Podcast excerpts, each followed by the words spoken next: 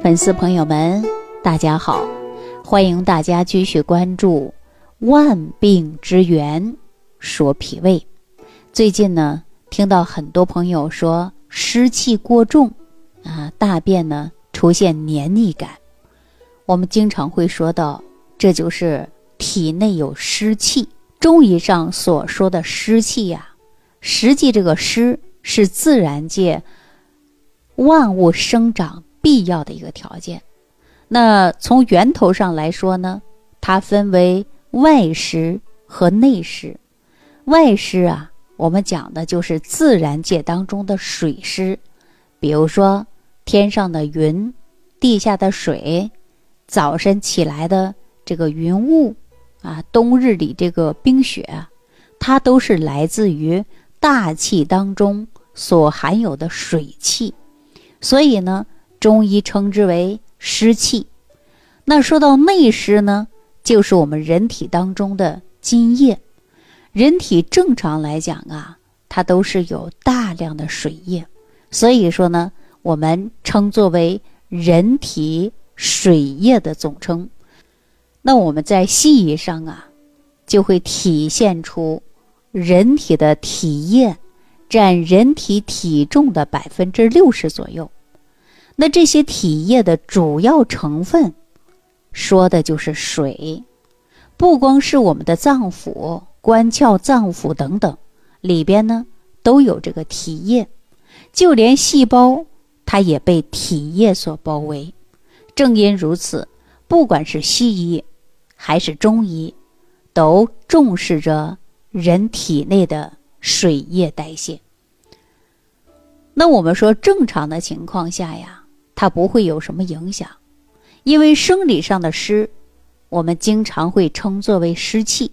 但是当湿气过重，那就会变成了病理性的。那我们经常在中医上叫做的就是湿邪。给大家举个简单的例子吧，比如说植物，两天浇一次水，或者是隔两天浇一次水。那如果说过久了，那你不浇，这个花会出现干旱。那如果你每天天天浇上一回、两回，甚至三回，那过不了多久呢，这个植物就会烂根。那人体呢也是如此啊。如果说水湿过盛，不能排泄出去，那我们就变成了湿邪，所以说它就会出现呢治病的因素。那如果说，体内没有这个水液了，或者是没有这种湿，那人就会出现呢干燥，比如说眼干啊、口干等等。所以说湿邪造成疾病的种类还是非常多的。如果说根据受邪的途径，也分为内之分和外之分。那外湿引起的疾病，多数呢都是通过口鼻。或者是呢，肌肤进入的是体内。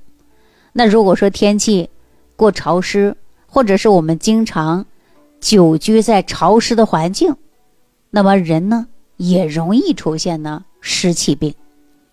还有呢，多数与脾胃的功能运化能力失常，或者是脾胃功能受损，那水湿呢代谢不掉，也容易出现呢。疾病，所以中医认为脾主运化。如果说脾胃功能正常，那湿邪呢就会通过大小便这样的途径呢排出体外。那如果说脾胃呢比较虚弱，那水湿啊，它就很容易停留到我们体内，从而呢就会诱发各种各样的疾病，比如说湿气过重。不单一是大便黏腻，而且呢口黏不爽，还有呢痰多、肚子啊胀、头重脚轻、排小便都排的不利索、大便溏稀，或者出现了水肿、舌苔呢黏腻，这些呢多数都是跟湿气有关的。我们说湿到一定的程度，那就成病了。大家说我就讨厌湿气，我把这个湿气全部去除。如果说没有湿，还容易出现什么症状？就是干燥。你看有多少人说：“哎呀，天天口干，啊，天天呢，皮肤干，大便干，舌苔呢特别红，啊，体内呢特别热，手心脚心都热。”所以，我们从这个方面来看呢，湿气过多也不行，也容易出现病。那湿气过少呢，同样也容易出现病。这就是我们中医常讲到的，过了。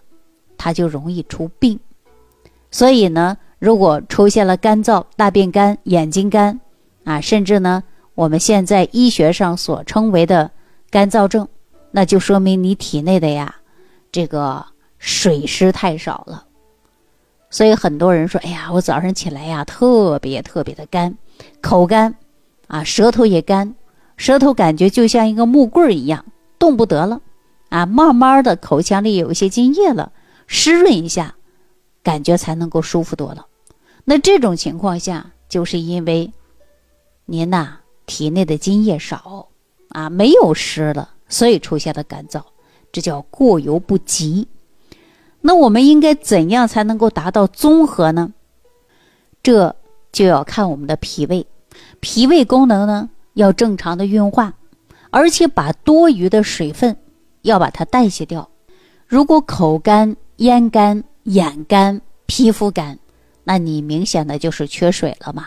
我们就应该大量的来补一补。大部分人出现皮肤干燥或者是口干眼干，也会伴随着手心脚心非常热，中医上称作为阴虚内热。那如果这样的问题产生了，我建议大家呢可以用麦冬、百合。啊，来泡茶喝，喝上一段时间呢，您这个干燥的症状啊，就可以得到很大的缓解。如果说还有肾精亏虚的朋友，也可以用百合、麦冬加上枸杞，共同的来泡茶喝。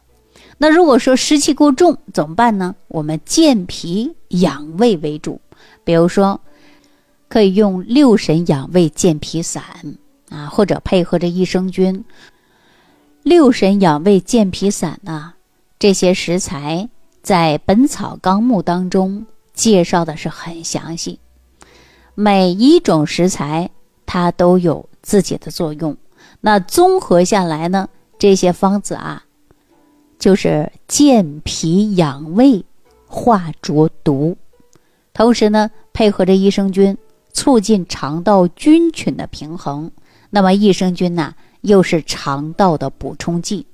当肠道有益菌多了，那么肠道的蠕动能力会加强，代谢吸收能力呢会越来越高。所以说呢，也有助于提高自身的免疫能力。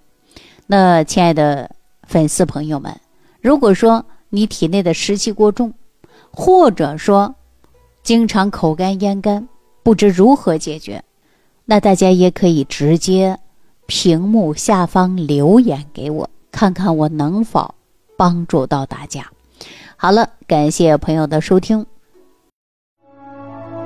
感恩李老师的精彩讲解。如果想要联系李老师，您直接点击节目播放页下方标有“点击交流”字样的小黄条，就可以直接微信咨询您的问题。祝您健康！欢迎您继续收听。